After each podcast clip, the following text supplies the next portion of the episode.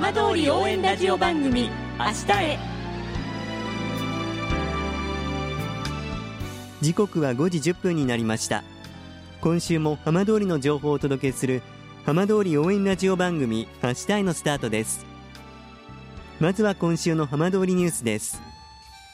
全日本級別サーフィン選手権大会が先月21日から24日までいわき市の四倉海岸で行われました。全国各地から集まったおよそ620人のアマチュア選手が参加し階級や使用するボードの種類などで17クラスに分かれ技を競い合いました。主催者によりますと参加人数は過去最多になったということです。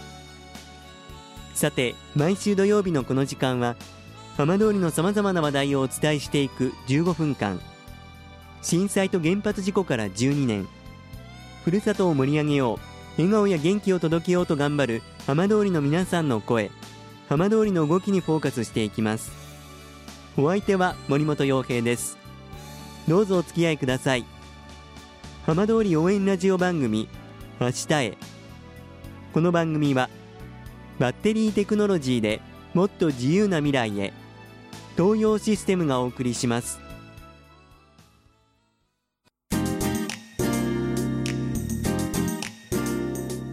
代わっては浜通りの話題やこれから行われるイベントなどを紹介する浜通りピックアップです。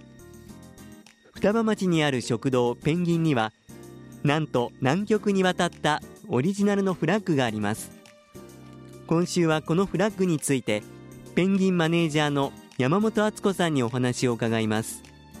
山本さんこんにちは。あ、こんにちは。ご無沙汰しております。よろしくお願いいたします。ます。さあ、ちょっとびっくりしたんですけれども、はい、ペンギンの、まあ、そちらのお店の旗が、南極に行ったっていう話を聞いて、びっくりしたんですけど、ええ、これ、はい、そもそもこれ、どういうきっかけでこういうことになったんですか、まあ、ペンギンがオープンしてからずっとあの支援してくださっているあの新聞記者の方がいらっしゃって、ええ、でその方は以前にその南極に帯同されたこともあったり、えでで今回、その記者の方の知り合いの方が南極の方に帯同するということで、はい、な何か面白い企画ないかなっていうことで、ええ。ー、その記者さんが提案してくださって、でじゃあペンギンだったら南極で じゃあ双葉町のペンギンの何かできないかなというふうな形で、ええ、はい。あの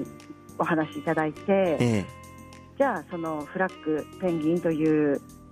えっとそれから名前と入ったフラッグを作って、じゃあそれを南極に持ってっていただこうかというふうにはい。なそんなような運びになりました。最初その企画を聞かれた時は、はい、山本さん素直にどんなふうに思われました？えーと、そのやはり南極に行かれるその知らせとかそういう情報というのは、えー、ニュースでしかあの拝見したことなかったので、えー、身近にそういうお話があるっていうのも本当にびっくりしましたし、えー、あの夢のような感じでした。まあ、まさに人の縁がそれを実現させたんだと思うんですけど、ね。えー、双葉町のそのペンギンというお店の名前自体はこれどういう由来でお店の名前になったんでしたっけ？私の祖父が、えええっと、最初にそのソフトクリームと CC アップっていう、はい、冷たいもの2つであの始まっているから、じゃあ寒いからね南極で ペンギンでいいんじゃないっていう形で、本当に単純なあの発想だったと思うんですけど、はい、そういう形でそこにキーワードは南極っていうのは出てきてるんですけどね。でもそれがまさかこの山本さんたちの代で、実際に本物の南極と結びつくことになるなんでっていう感じですよね。はいすごく。なんか奇跡みたいだし、ええ、あの祖父もきっとそれは天国で喜んでんじゃないかなってすごく思います。でそのフラッグ自体は、はい、今はもう手元に戻ってきたんですか？はい戻ってまいりまして、ええ。はい、であのなかなかちょっと1メーター1メーターでちょっと大きくて、ええ、あのペンギンのお店には飾っておくことができないので、え、今ちょっとあの額をですね見つけまして、であの産業交流センターのあの中央のところに置いてもらうような運びに、はい、今持ってっております。じゃあ本当に今6月にこう戻ってきてほやほやっていう感じなんですね。はい、そうですね。はい。はい、あのやっぱり行く前とその戻ってきた後でだいぶその旗のこう印象というか変わってるところもあるんじゃないですか、はい、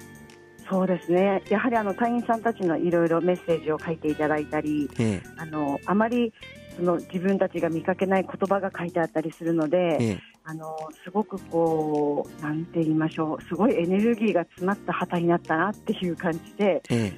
ちょうど帰ってきて間もない時に来られたお客さんが、あのちょっとエネルギーもらうねって触っていかれましたけど。そうですか、はい、あの皆さんはこれ双葉のお店、はい、まあ、その復興の途上の双葉のお店のペンギンの旗だっていうのを分かってメッセージ書いてくださってるんですか？それは説明していただいたと思います。そうですか。実際には、はい。はい、あの印象に残っているコメントですとかどんな文字が書かれてたりしたんですか？そうですね。あの、まあ、あのみんなで頑張ろうとか、ええ、あとは、まあ、双葉町頑張れっていう形で、え、はい、書いていただいたりとかして、はい、あの感無量になりましたね、もそれ。あの拝見した時は。そうですよね、はい。まあ、お店自体のこれまでを振り返っても実際その双葉で、しかもまあ新しい場所で再開されるっていうことはかなりご苦労もあって、そのあたり思いを馳せたところもあったんじゃないですか？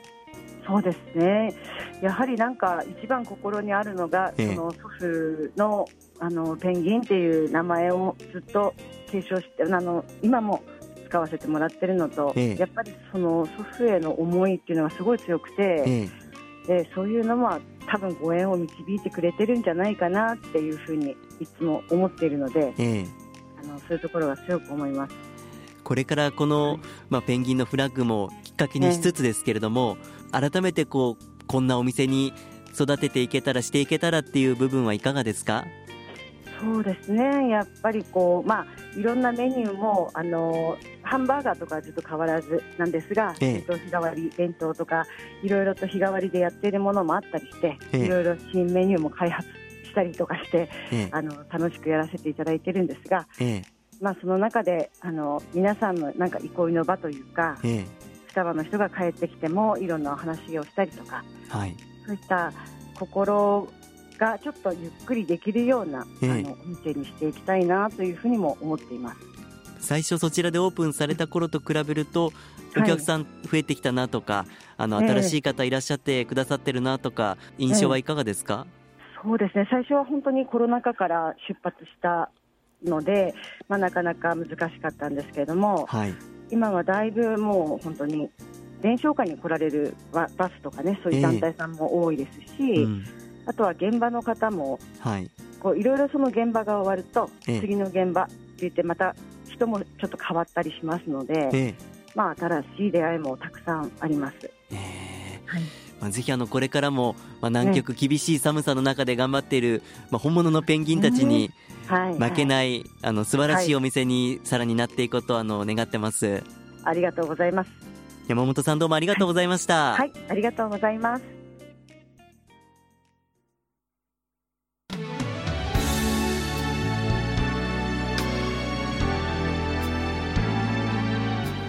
浜通りの情報をたっぷりでお送りしてきました